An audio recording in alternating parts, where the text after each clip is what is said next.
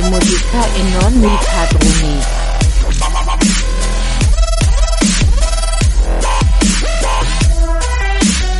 Fare musica fa fa fa re musica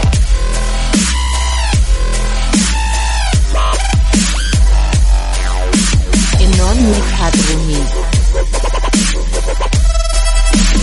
Fare musica e non mi padroni.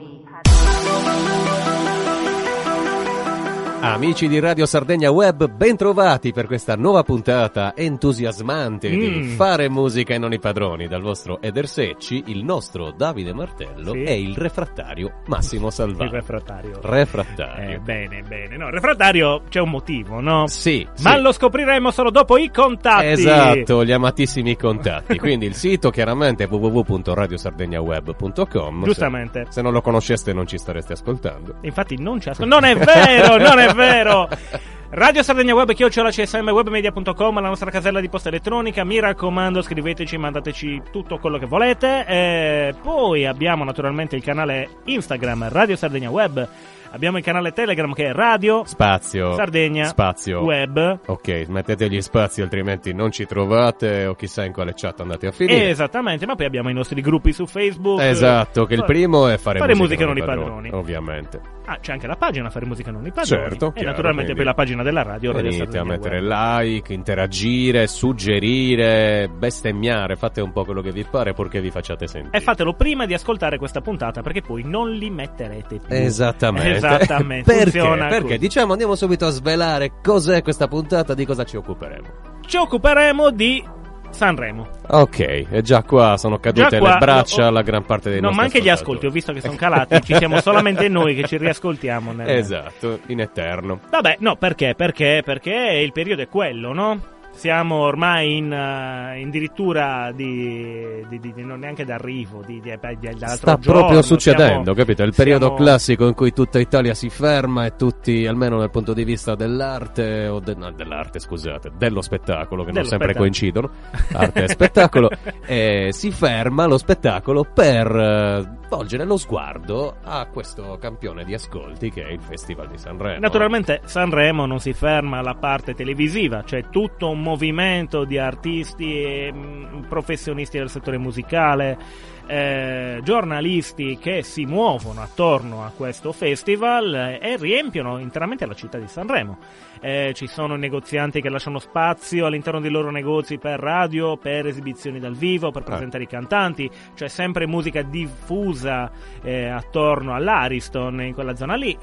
Insomma, c'è E in quel periodo Tanto. deviano anche il traffico del bestiame nella circonvallazione per evitare... Esatto, Eh, esattamente, esattamente, è proprio quello, è proprio quello. Però di bestemma se ne trova tantissimo, Sì. soprattutto sul palco. Eccoci qua, perché Capita. volevamo arrivare lì. Prima di iniziare la trasmissione è partita una discussione tra me e il cui presente co-conduttore, caro. Davide Martello, Esatto, e lui sostiene che comunque ci sia parecchia roba immonda che sia, che sia saltata fuori da quel palco. e no? non, non- cioè, non posso dire che non sia così. Cioè, Anche io mi eh, trovo d'accordo, però vorrei dare una chance a questo festival e quindi non dico questo festival, questa edizione, noi non ci, non ci cureremo dell'edizione Non in corso. parliamone minimamente. Esatto, Mm, dei festival che ci sono stati, le edizioni che ci sono state fino, fino ad oggi, insomma, eh, no? Che sono molte. Sono tantissime, Mhm. non riuscirei a scavare a fondo a fondo. Siamo perché... 70, sono esattamente 70 Ecco. edizioni. Ecco, 70 Immaginiamoci, edizioni. 70 edizioni, cosa vuol dire? Cosa 70 ti dà tanta e c'è tanta da parlare.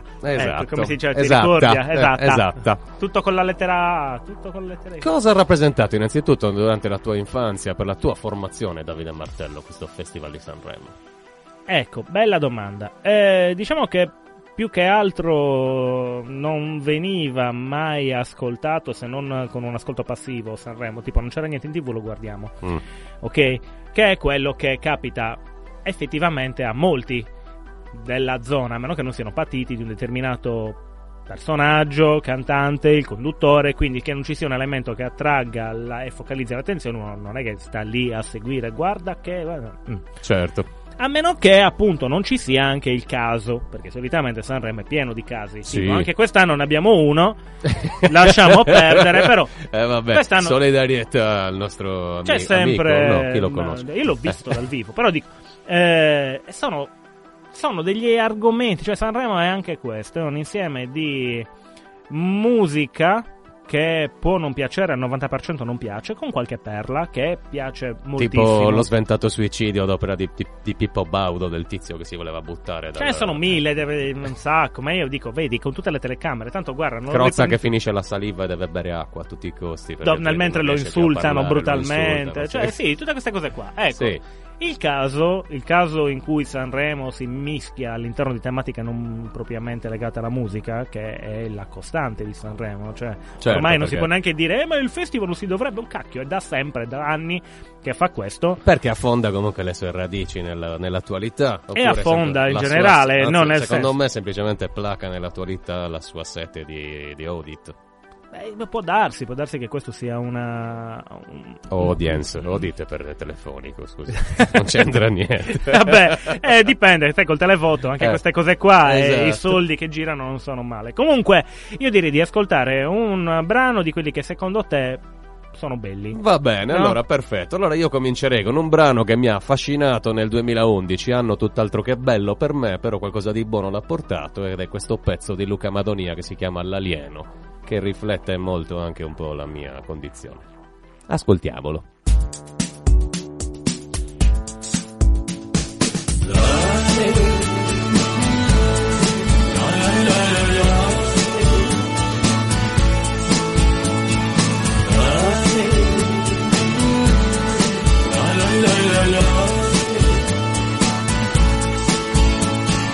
Vago per la strada in cerca di occasioni nuove, ma non mi basta mai quello che vedo.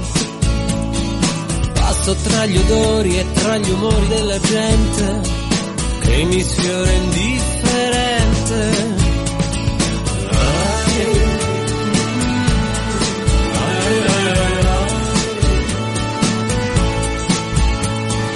Colgo l'occasione di un'estate al mare, dell'aria un po' confusa per colpa del calore. Io seguivo con lo sguardo l'onda sulla spiaggia che arriva sempre uguale, tutto si ripete. Tu, tu non mi basti più, io sono solo in questa vita. E forse come te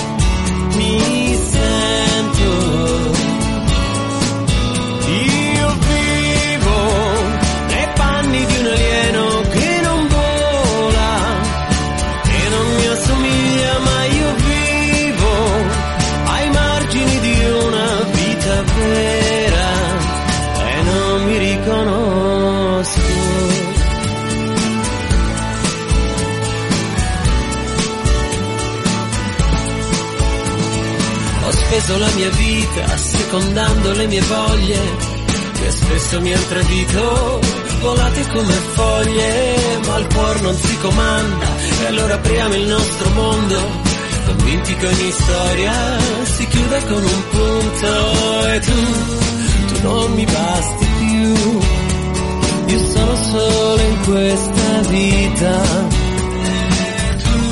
E forse come te mi sento.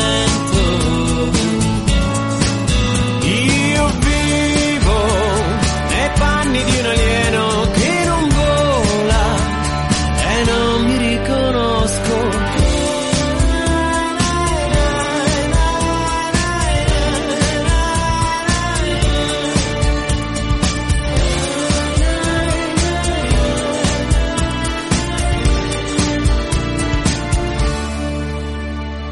Vivo nei panni di un alieno che non vola, che non mi assomiglia, ma io vivo ai margini di una vita vera e non mi riconosco. Vivo nei panni di un alieno che non vola. Bene, e dopo aver ascoltato questo brano e la rivelazione che accanto a me ho un UFO, un UFO che, eh, che non vola, quindi non è un UFO, però è potrebbe volare da un momento all'altro, quindi. Allora, Eh, c'è, sì, c'è da dire molto su alieno, questo pezzo, ecco. no? Se- chi non lo conosce, ma immagino che lo conoscano tutti, alla fine si rivela anche la collaborazione di Franco Battiato, oltre che sentirsi tutto il motivetto di piano sotto, che altro non è che Summer on a Solitary Beach preso e, e ritrasposto e dato in mano a Luca Madonia. Però è un signor pezzo, un pezzo davvero degno di nota e devo dire che questa è la prima lancia spezzata, ahimè, mio malgrado, a favore di Sanremo. Immagino che No, beh, ovviamente io dovrò. arriverebbero. No, ecco. ma io ovviamente, data questa lancia, dovrò poi ribattere con un brano a- che, che la spezza a- sotto l'altro fronte. Certo, chiaro, Eh, a chiaro. parità di potenza, naturalmente, quindi preparati, ma andiamo. Ecco, ti perché- faccio una domanda audace, no? Sì, allora, siamo già alla momento- seconda, poi toccherà a me di Certo, due domande. Eh, assolutamente. Dal No, no, momento perché che, poi- che comunque secondo te ha, Sì. sfornato parecchio, parecchio pattume Sanremo, no? No, Eh, aspetta, preciso, forse è meglio. Non è che ha sfornato pattume. Secondo me è stato appositamente inserito qualcosa per far parlare che non è propriamente definibile come musica. Ah, che quindi ok. poi, una volta ascoltato, dici, ma che sta... Ah, ovviamente eh, lo, lo consideri per quello che, che ti, ti- ti appare. Certo. Però non è un qualcosa che tipo ha superato i giudici, no, è qualcosa che è stato messo lì appositamente per... Ma è sempre stato così secondo te? Oppure che ne so, nelle edizioni precedenti di, di questo festival? Parlo di quando, Tipo- erano, quando erano ragazzi. Sì, sì, tipo genitori. quando la musica contava qualcosa, in quel senso Eh, dici, ecco, ah esatto. ecco, eh, C'era no, no. comunque la... mm, Eh, sì. Io, io credo che, che, insomma l'abbiamo un po' subito passivamente da bambini perché i nostri genitori, almeno per quanto mi riguarda e per quanto riguarda, perché i nostri Mm. genitori lo ascoltavano, lo, lo guardavano con un altro intento. Però ricordo sempre le facce scocciate di mio padre che diceva, lo diceva in sardo, io lo dico in italiano, anche quest'anno non vale a niente. no, ma è sempre così da Cioè, anni, eh, non è da decenni dire- così. Sì, perché Guarda- magari cercavano quella soddisfazione Eh, che si vabbè. poteva ottenere con, con- con gli autori e i cantanti dei pal- del passato. no? Provo a interpretare meglio il tuo pensiero secondo la mia visione. A parer mio, non è che abbiamo subito passivamente Sanremo, abbiamo pus- mh, subito passivamente le conseguenze che Sanremo ha lasciato. Quindi, radio che continuavano a mandare ininterrottamente, quotidianamente quei brani per mesi. Sì, vabbè, e quindi alla questo- fin fine è lì che tu ti formi, perché inizi a sentire artisti che è sta cosa, ma perché? Ma non tanto perché sei lì nel momento in cui trasmettono Sanremo, ma perché c'è tutto il circuito, l'iter musicale che si è concentrato su quelle tracce, quei brani che devono per forza essere ascoltati da molte persone Mm. e che di conseguenza te le sparano finché non riesci a canticchiarle anche mentre dormi. E se invece lo considerassimo come una fabbrica che fornisce materiale ai talent per poter far cantare i cantanti dei talent facendo le cover eh, e portando avanti quindi i talent, è una prima fabbrica di qualcosa questa Sanremo, no? Eh no, certo, naturalmente, però è anche da capire se effettivamente tutti questi che escono dai talent hanno le basi per essere considerati dei musicisti che possono partecipare a più di un'edizione di Sanremo Mm.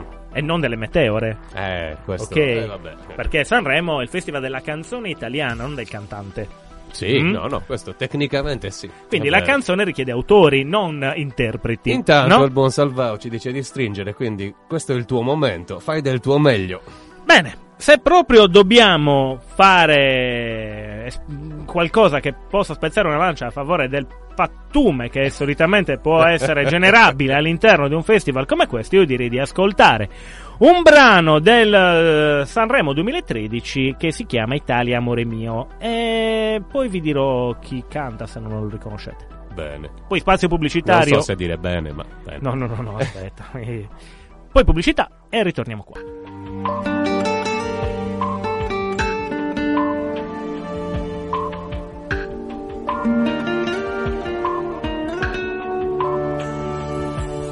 Io credo sempre nel futuro, nella giustizia e nel lavoro, nel sentimento che ci unisce intorno alla nostra famiglia. Io credo nelle tradizioni di un popolo che non si arrende e soffro le preoccupazioni di chi possiede poco o niente.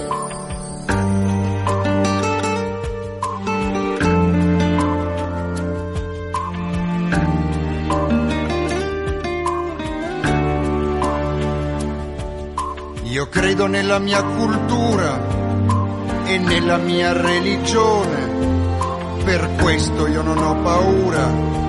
di esprimere la mia opinione. Io sento battere più forte il cuore di un'Italia sola che oggi più serenamente si specchia in tutta la sua storia. Sì, stasera sono qui per dire al mondo e addio, Italia amore mio. Io, io non mi stancherò di dire al mondo e addio, Italia amore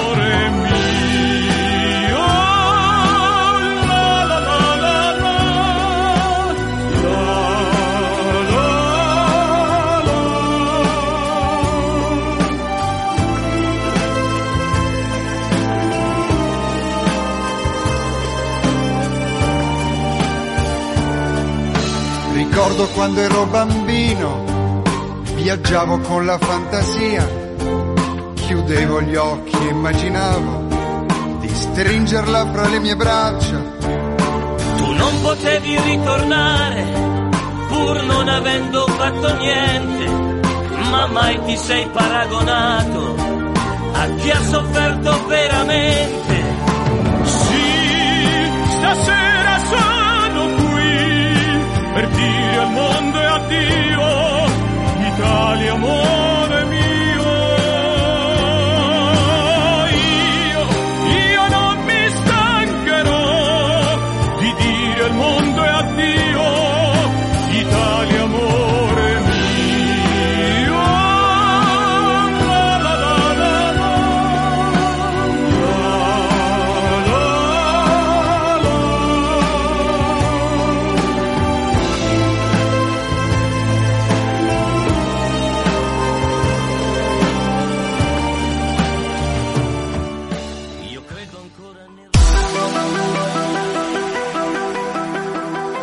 Eccoci di ritorno in studio dopo aver sentito. Io devo dire che questa lancia Eh, si è conficcata nel mio del- costato e mi ha ecco, fatto del male. bene, bene. Tuttora non riesco a capire se posso respirare. Aspetta un secondo. Ci siamo. Emanuele Filiberto, Pupo Esatto. è un È un tenore. tizio che fa il tenore, capito? Bene. Usciamo stasera, ci portiamo il tenore. Ma sì, vieni. Mi No, meno male che non si ricordano di lui, probabilmente. Mi ha ricordato molto Totò, no? Che una volta in un film un tizio li fa. Io ho un certo tenore da mantenere. Ah, costa molto avere un tenore in casa, lo voglio anch'io. Ecco, in questo caso Emanuele Filiberto ha portato il suo tenore. Ecco. Ecco. Che dici? Eh, poteva essere un esempio calzante rispetto al discorso fatto nella prima Eh, parte? Sì, Mm. sì, sì, perché comunque mh, sarebbe bastato anche far salire qualcuno che diceva volemos bene, sarebbe stata la stessa cosa in sostanza. abbiamo- No, ma poi, cioè, questo testo, se vai a vedere bene, è molto politico. Molto, molto. Molto populista più che altro. Ma no, no, perché diciamo che l'idea, secondo me, di un testo del genere non, eh, non si è limitata al voler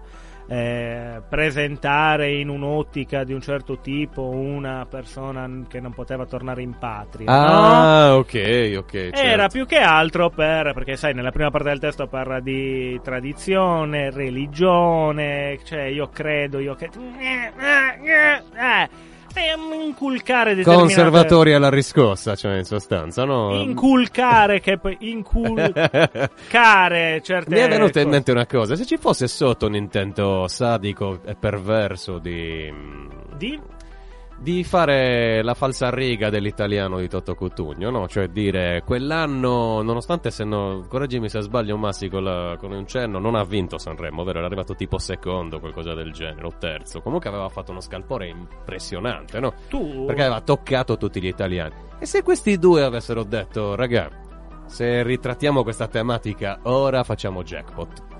Certo, però non Poi mi metti portiamoci anche un tenore. No, ma infatti to- lasci il tenore e mi togli, mi togli i fili, cioè nel senso, Eh, Emanuele i fili. Non lo so, si parla di 2013, cosa succedeva nel 2013? Non lo so, ma... eh, Mm. È diventato 2013. 2013 dopo- eh, cioè, sì. da- no però eh, parlando di Toto Cutugno certe canzoni uscite da Sanremo hanno fatto la fortuna all'estero Toto Cutugno tuttora in Russia in Hai altre zone della- dell'est, eh, anche est europeo, comunque è visto come un, un portento. Mm. Eh, Beh, questa cosa di fare successo in Est Europa. mm, vabbè, Dimmi, dimmi, mi no, veniva co- una qua. battuta che potrebbe essere giudicata sessista. Cambiamo argomento. Abbiamo continuamente detto che Sanremo comunque è una vetrina Sì. e, e come ho suggerito io all'ultimo, Sanremo è il festival della canzone, non del cantante. Esatto, no? Ed è- esatto. all'inizio dei tempi di Sanremo questo era chiaro. Ma ora che siamo nel- nei tempi del culto della persona, come la vogliamo mettere? Non lo so, io credo che gli autori a Sanremo eh, siano delle figure mitologiche che esistono, saranno quattro in tutto Sanremo e scrivono pezzi per eh, questi interpreti che vengono e dicono io ho portato un brano che è scritto dallo stesso autore dell'altro che è arrivato lì, insomma, È diciamo tutto diretto da Beppe Vessicchio. sempre. magari Beppe Vessicchio è sparito dalla circolazione e non c'è Sanremo se non c'è Beppe Eh, Vessicchio, è un tristezza, grande, tristezza. davvero, davvero. Notavamo anche prima, no, nella chiacchierata che abbiamo fatto anche con Massimo Salvao, che è stato detto refrattario perché ha proprio messo il microfono da parte e non vuole interagire questa volta, quindi odiatelo un po' assieme a noi. e Massi ci ha fatto notare, insomma, che spesso e volentieri il risultato reale non coincide con quello. Con quello. Per il risultato reale dici che in, pa- in poche parole chi ha vinto Sanremo Col non sentore, non coincide col sentore di popolo, diciamo, no? Bene, quindi stiamo parlando di Ci ha vendite, fatto ascolti, l'esempio di un eccetera. Vasco Rossi che arriva, bello trasgressivo, porta il suo pezzo. Qual era il pezzo? Non me lo ricordo. Vita, Vita spericolata. spericolata. ok, vita spericolata. E arriva ultimo. Eh. Però poi fa il campione d'ascolti come è abituato a fare, eccetera, eccetera. Poi arriva No, ultimo il cantante e diventa campione E d'ascolti diventa anche lui.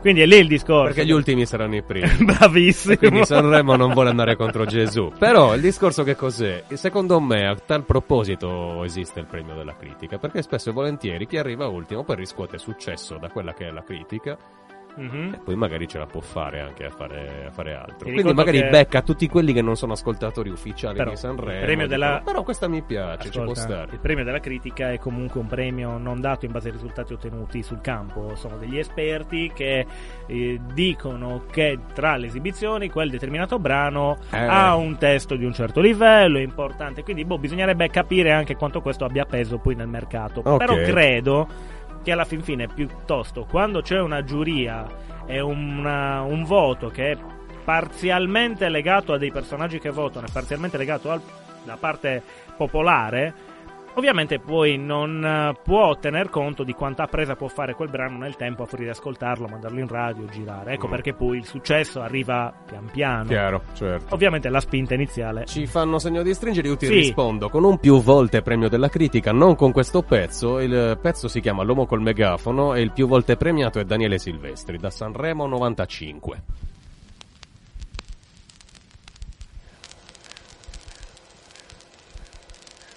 C'era una volta un re che disse alla sua serva, raccontami una favola. E la serva incominciò e disse, c'era una volta un re che disse alla sua serva, raccontami una favola. E la serva incominciò. L'uomo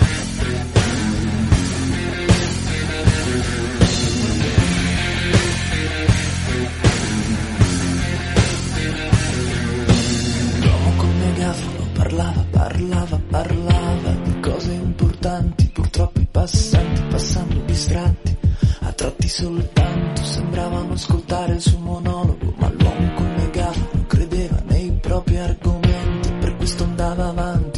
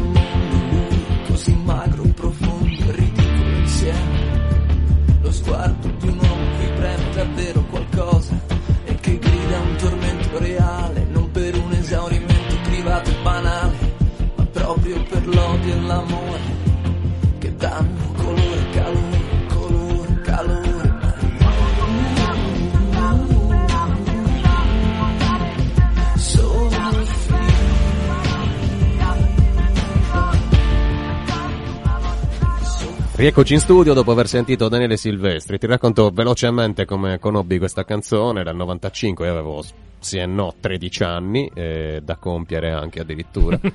e sentii questo pezzo, allora ancora influenzabile da festival e mica logiche strane. Intravidi in questo Daniele Silvestri qualcosa che mi garbava. Dopo tutti i pezzi successivi che sono usciti me l'hanno confermato. Beh, vero. E mi capita spesso, quando so che c'è lui a Sanremo, di, di seguire quello che fa, perché onestamente è un cantautore che mi, che mi piace molto. Io associo moltissimo Silvestri come periodo, diciamo, alla, alla scoperta di anche altri artisti che comunque hanno segnato qualcosa, perché c'è un uh, Silvestri, c'è un... uh, eh, non dico Niccolo Fabi perché forse veniva anche un po' prima, però rimane su questo filone di musica tra virgolette giovane. Gazzè c'è stato, se Max non erro, no? Gazzè, Eh, Max ma- Gazzè, Tra l'altro altri esempio. premi della critica, no, anzi il premio della critica no, però ci sono stati anche i Blue Vertigo con altre forme di vita.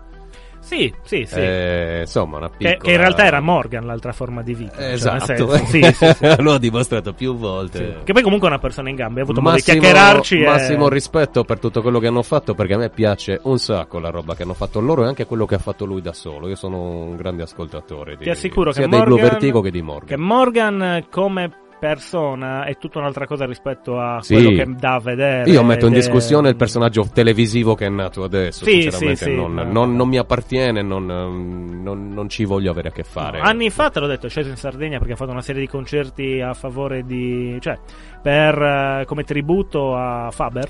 E quindi lui ha reinterpretato, Mm, sì, sì, sì, sì, non al denaro, non all'amore né al cielo. Esatto, io Sì. lì ho avuto modo di conoscerlo ed è proprio molto alla mano, come me e te, proprio lì. eh, Bene, bene, se magari dovesse capitargli di ascoltarci, sarebbe graditissimo ospite qui con noi. Non ci male, starebbe non male. tantissimo. Certo. Poi farebbe un casino, sicuramente. Ma vabbè. Sicuro. Eh, se dobbiamo continuare a parlare di Sanremo, però, è il caso anche di mettere un attimino l'indice sui conduttori. Perché Sanremo ha un tocco diverso a seconda di chi è il direttore artistico, ossia il conduttore, ossia chi decide per le varie edizioni di fare quindi determinate scelte. Ora, tu, chi ti ricordi Beh, o- ovviamente ci sono stati anni e anni e anni di monopolio Baudo. eh, e Beh, quindi, sì, cioè, beh. dopo un po' aveva anche raggiunto i quattro quarti di, di rottura di non so cosa. No? Si è sentita sì. anche la vocina che diceva perfect e quindi hanno deciso di eliminarlo. Insomma, in sostanza. Baudo c'è stata qualche edizione Buongiorno che mi ricordo con eh, come si chiama? C'era anche Valeria Marini, mi sembra, Oh, durante sì. la conduzione di Mike Buongiorno e anche come si chiama l'altro ragazzo un pochettino bassottino, Che, ragazzo. ah, sì, Chiambretti. Ragazzo, tu- chiamalo ragazzo. cioè, eh, vedi, io adesso non voglio fare quello che. Tecnicamente dovevo essere quello che difendeva il festival, ma se tu continui a tirare fuori queste Ma io cose, devo farlo perché il mio compito è quello, Eh, ecco qua, eh. è portarti dalla mia parte di pensiero. Mi sto per arrendere, ma abbiamo ancora qualche speranza, dai, ce l'abbiamo. Perché Va bene, ho un comunque- asso nella manica che dopo vedrai. Va benissimo, va benissimo. Quindi, comunque, il conduttore, tu vedi Baudo. Chi ha portato, secondo te, maggiore modernità tra i conduttori? Bonolis? Allora, guarda, eh, io bene o male li ho seguiti quasi tutti, no? Anche perché il mio coinquilino, ciao Tony, ti saluto in Ciao, radio. Tony. Eh, Tony è un ascoltatore del Festival di Sanremo, quindi chiaramente quando siamo lì a casa e si cena lo si guarda. Un promotore del codice. Sì, e ti dirò, guarda, di tutte le gestioni, quella Baglioni è quella che mi era dispiaciuta meno. Baglioni. Sì, sì, Incredibile. sì, sì, sì, è vero. Però hai ragione. In effetti, anche da un punto di vista tecnico-pratico, la versione Baglioni è, è stata anche una delle poche che ha risposto alle critiche in maniera diretta, per giunta. Proprio diretta, diretta, diretta. Sì. Mm-mm. Senti, ma tu mi hai fatto ascoltare un brano bello di Silvestri. Sì. Io ti devo far sentire qualcos'altro che Va è bene. molto particolare. Ok, teniamoci forte. Senti, io neanche l'annuncio. Proprio non la voglio neanche annunciare. Va bene. Eh, diciamo che sono in due. Ok, e diciamo subitela. E mi raccomando, restate con noi, ci sarà un piccolo stacco pubblicitario, poi torneremo per l'ultima parte di fare musica. Amici come prima, eh. Mi costa una fortuna.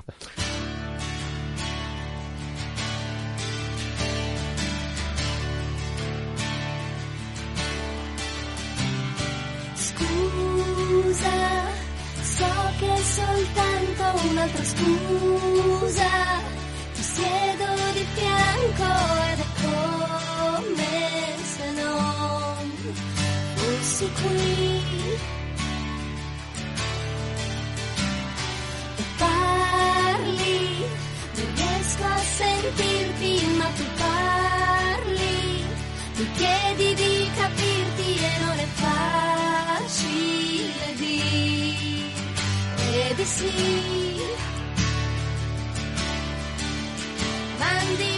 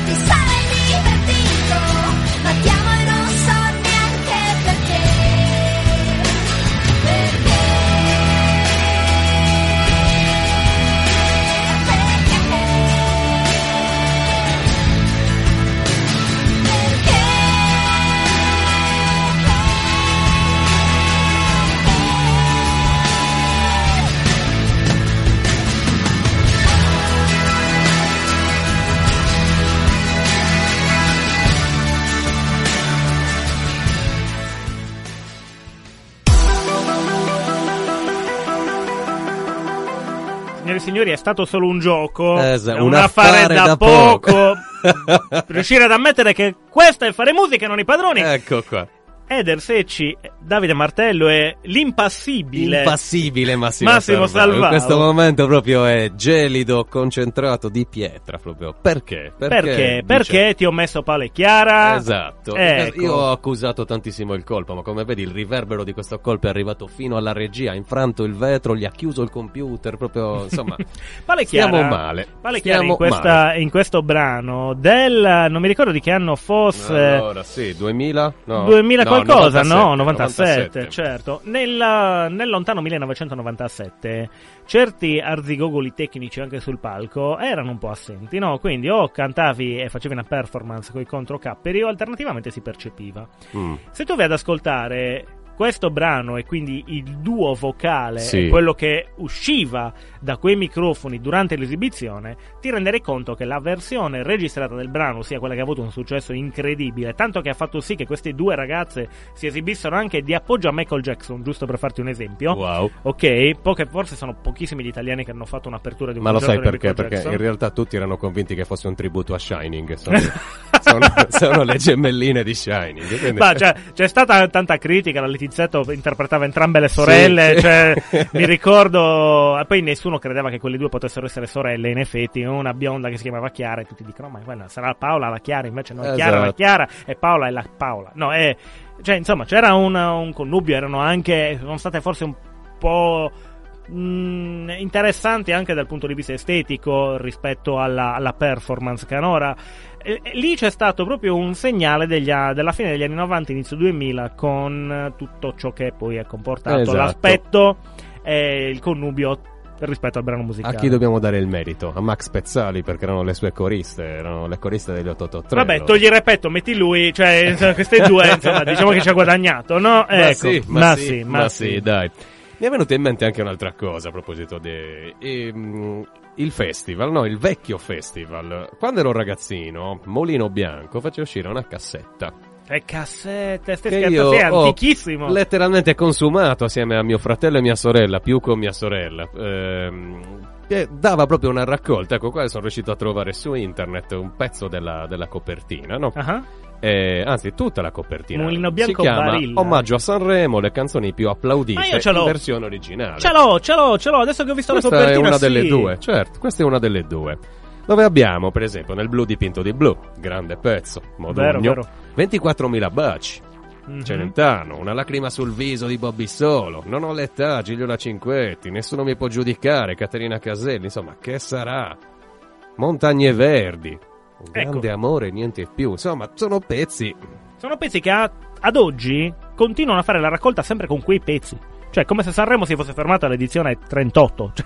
Cioè? Eh, ma dico, sono pezzi appunto che nell'immaginario collettivo continuano a sopravvivere o vengono ripescati dalla pubblicità o dai karaoke. Beh, sono di da- grandi, stiamo parlando di grandi autori, grandi interpreti. Sì, quindi, sì, sì, alcuni, alcuni magari hanno venduto l'anima all'impero delle tenebre più di altri, però che puoi dire di un Modugno, per esempio, di Modugno non si può dire nulla, No. cioè No, assolutamente, assolutamente, nulla di cioè. negativo, dico, no? Cioè, Sì. di Celentano, vabbè, se non si fosse messo a fare cartoni, probabilmente... Vabbè, è una parola grossa definire ca- clip art. Se non si fosse messo a fare clip art, eh, cioè, Insomma, c'era comunque della sostanza, no? Ecco perché dico, magari al tempo la si, po- eh, si poteva fruire di Sanremo in una maniera un po' più. con, con un po' più di entusiasmo rispetto, Sai rispetto cosa succedeva? no? Una- un altro fenomeno che mm, mm, capitava è che le canzoni di Sanremo erano le prime a essere convertite in tablature per chitarra e messe nei primi manualetti che uno imparava all'inizio. Quindi Hai c'erano visto? le varie canzoni, Sanremo 87, cosa ne so, e tu avevi quelle di quegli autori che ovviamente non in arrangiamento sanremese, perché sai, l'arrangiamento sanremese è archi, fiati, 28 coristi che chissà che cosa hanno dovuto subire perché vengono istruiti a fare delle parti corali che a volte fanno veramente eh, ridere. Eh, come, come per l'appunto in una canzone che ci ha fatto sentire Max prima, eh, che eh, insomma. eh, era abbastanza interessante, non diremo l'autore. No, no, no. non ricordo neanche come si chiama, tra l'altro. No, no, meglio non saperlo. De- dell'asfalto, eh. com'è che si chiama? Ma sì. Ah, Marco Di Gracci. Ah, di Bracco. Eh, Ma- Mazzo di cacchi, mazzo di cacchi che eh, eh, ha fatto questa cosa qua. Comunque, Eh, ascoltatevi vabbè. in coro se vi capita Cioè. questa canzone. Il titolo della canzone era Guardia, Guardia e. Lario, andate a cercarlo. Bracco di Carlo, Carlo di Bracco. Ma- Mazzo di cacchi, Mazzo di eh, Bracco, ok, lui comunque. Quello. Eh. Eh, e niente, quindi a volte è così, devi per forza tener da conto che Sanremo può essere una cosa che ti segnerà male. Quanto ha segnato Sanremo a Giovanotti quando Giovanotti è caduto dalle scale? Non ve lo ricordate, Giovanotti che sa? No, però le conseguenze, le 94. conseguenze sono ad oggi. Ecco. Cioè, nel senso, lì- Giovanotti che arriva e qui la festa, e qui la festa, scivola sulla scala, cade. Però con eh, stoico, con stoica forza e coraggio si rialza e intraprende la sua Esatto, ricordo strada verso il palco. La prima volta che ho conosciuto Giovanotti è stato quando c'è stata la promozione in tv del Nintendo a 8 bit Ah, con lui che con lui che era a 3 con bit. lui che era lì. Ma Eh. dai, giochiamo, sì, vai, sì. Così. Eh, Una figata. una fi- Eh, sta. il paninaro, mamma. Segno di mia. stringere. Bene, io vorrei lavarvi le orecchie con, con Ah, questo, con questo brano. Avrei voluto scegliere anche il Quinto Rigo, però eh, no, avrei voluto scegliere anche il Blue Vertigo. Però partiamo con il Quinto Rigo. Questa è Rospo da Sanremo 99. Solo un momento, un po' di tempo per me. Nel mio mondo inutile il tuo sorriso. Mi discosta.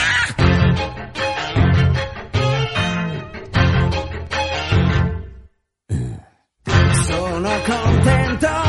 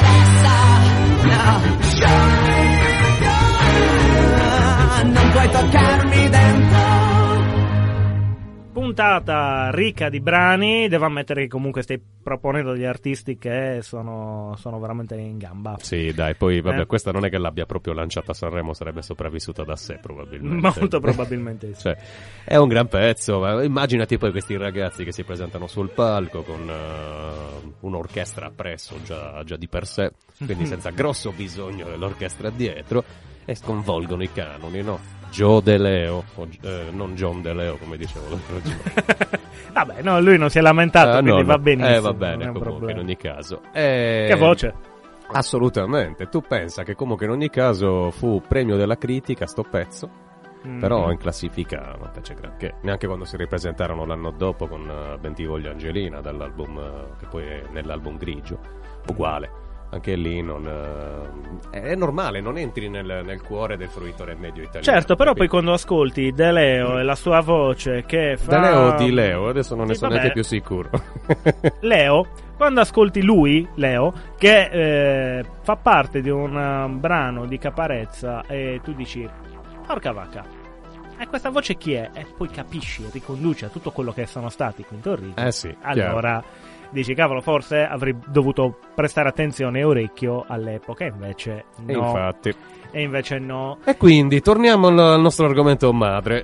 Eh, Sanremo, Sanremo, quindi abbiamo visto comunque in ogni caso è stato capace di, di produrre pattume o comunque questioni, argomenti tendenziosi, tutto quello che, che abbiamo Sì, detto sì, fino ad sì, ora. sì, sì. Eh, ma anche ma c'è passato su quel palco anche qualcosa di buono. Comunque, in ogni caso, ha rappresentato qualcosa anche per noi, abbiamo capito alla fine. Dai, in un modo o nell'altro, per forza, la musica ti coinvolge e ti segna positivamente o negativamente in base al tuo stato mentale Eh, durante il percorso che compi dalla- da bambino ad adulto. Io Eh, sono comunque felice che da ragazzino i pezzi fossero questi, perché invidio molto meno i ragazzini d'oggi che devono sopportarsi sta roba. Eh, sì, i ragazzini d'oggi, soprattutto in Italia, si vanno ad ascoltare testi che eh, da poco eh, abbiamo fatto una puntata con. eh, salutiamo, è stato anche il nostro ospite Davide Caboni. Ciao Eh, Davide. E abbiamo voluto parlare un po' del- dell'aspetto più, più divertente di Sanremo, di questa edizione e tutto quello che c'è stato. Sì, infatti D&D si occuperà di, di seguirlo sto festival praticamente. E in un modo o no? nell'altro Eh. abbiamo deciso di farlo, ma se fa troppo. Eh, beh, beh, no. Eh, beh, beh, cioè, ci proviamo, vediamo un po' quanto la- i nostri eh, ammenicoli reggono l'urto. Ecco. Eh, esatto. Però dico, ehm, uno dei cantanti che abbiamo fatto anche ascoltare, cantanti, eh, era un rapper con un testo dove volutamente nel testo si sono inseriti certi contenuti giusto per far scalpore, ma che quei contenuti lì potevano tranquillamente essere omessi perché non aveva né senso il testo con quei contenuti in più né togliendoli quel senso lì Ah, sarebbe cambiato. Ho capito. Ok? A differenza di altri che comunque escono dei talent e che vorrebbero fare Sanremo e che addirittura eh, utilizzano quelle argomentazioni e quella presa di consapevolezza che con quei testi arrivi in maniera molto più diretta ai giovani che non sono neanche in grado di eh, capire cosa è storia e cosa è fa figo fare. Quindi se io parlo di ammazzare gente a colpi di qualsiasi cosa, soprattutto deboli, e me ne vanto e dico che è così che fanno i giovani perché tanto allora un giovane che non capisce una beata fava magari rischia di interpretare male quello che è un, uh, un comportamento eh, perché sai quando si è ragazzini eh, si è ragazzini appunto non si è adulti quindi E meno bisogna, male. eh sì bisogna essere un attimino più, più tranquilli siamo, siamo ormai addirittura d'arrivo Siamo addirittura no? d'arrivo. Eh, io ti devo confessare una cosa che comunque Sanremo anche per me un minimo Ecco, infatti io ti volevo chiedere, Eh. qualcosa di buono Sì. ci sarà, cioè, anche per te. una cosa. Cioè, un'unica, una cosa. Anzi, non è neanche un brano, non è neanche una canzone, è proprio una nota. Una Immagino sola. che ci siamo già arrivati, no? La canzone mononota è il brano che utilizziamo per chiudere, presentata a Sanremo dagli Eli, che non hanno mai vinto Sanremo, Nel ma anzi 2013. si sono sempre presentati perché volevano arrivare ultimi e non ce l'hanno Ma mai hanno fatto. sbaragliato quell'anno, hanno preso il premio della critica e diversi anche altre. Hanno avuto anche un ottimo piazzamento, sono arrivati tra i primi. La particolarità è che in quell'anno ricordo si presentavano più brani. A seconda di quale passava da una parte o Dobbiamo dall'altra. chiudere, maledizione, quindi vi dobbiamo salutare. Grazie per tutto. Grazie per averci sopportato. e condoglianze perché state sopportando il festival. e noi vi salutiamo qui. Ciao Massimo Salvao. Ciao a tutti, alla prossima puntata di Fare Musica Non i Padroni. Ciao! Condurre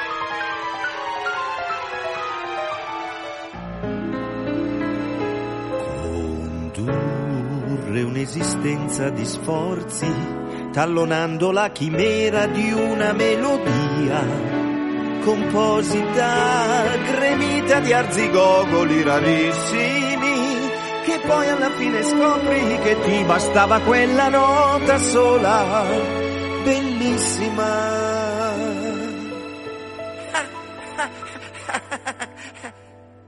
Che sciocco non aver pensato prima alla canzone mononota.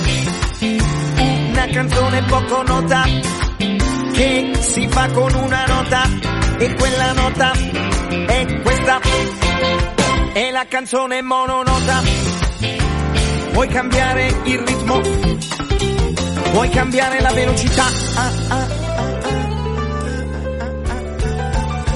Puoi cambiare l'atmosfera, puoi cambiare gli accordi, la puoi fare maggiore, minore, eccedente, diminuita. Puoi cambiare il cantante, puoi cambiare l'argomento, puoi cantarla da solo, puoi cantarla tutti insieme con il coro, puoi farla fare all'orchestra, mentre ti prendi una pausetta. Mm, ottimo questo caffè.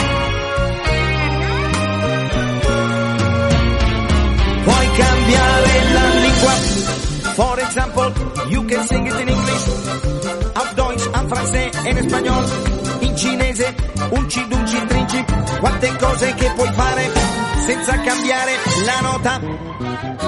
Puoi cambiare l'ottava, puoi cantare all'ottava bassa e puoi far finta che sia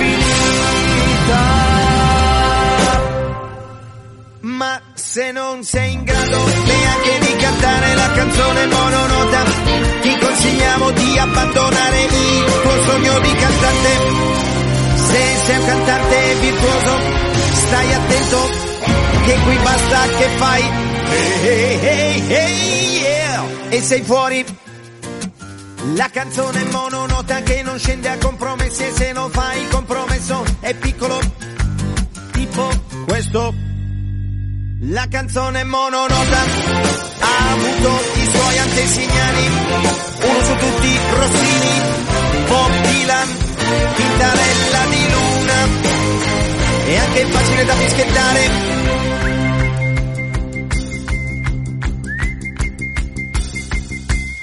Democratica, osteggiata dalle dittature, fateci caso, l'inno è pieno di nomi.